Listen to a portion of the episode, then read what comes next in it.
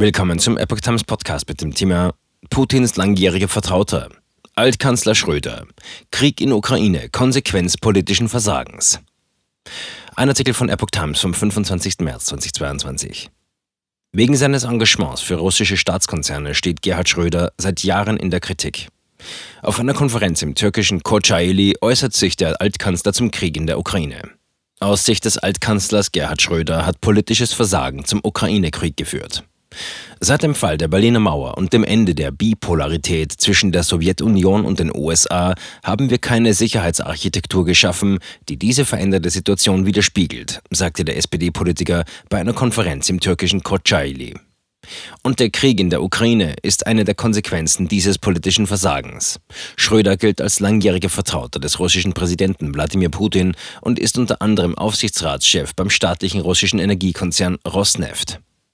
Der Altkanzler steht seit Jahren wegen seines Engagements für russische Staatskonzerne in der Kritik. Vor dem Hintergrund des russischen Angriffs auf die Ukraine nimmt der Druck auf ihn immer weiter zu. Bereits Anfang März hatten die SPD-Spitze und auch Bundeskanzler Olaf Scholz ihn dazu aufgefordert, seine Posten bei russischen Staatsunternehmen niederzulegen. Schröder sagte weiter, in den vergangenen Jahren seien sowohl von Seiten Russlands als auch von Seiten der westlichen Länder viele Fehler gemacht worden. Russlands Sicherheitsinteressen aber rechtfertigen nicht den Gebrauch militärischer Mittel, so Schröder. Schröder sagte auch, jeder solle alles in seiner Kraft Stehende tun, um diesen furchtbaren Krieg zu beenden. Schröder war Anfang März von der türkischen Metropole aus in die russische Hauptstadt gereist, wo er mit dem russischen Präsidenten Wladimir Putin sprach. Berichten zufolge soll er in Istanbul auch eine ukrainische Delegation getroffen haben.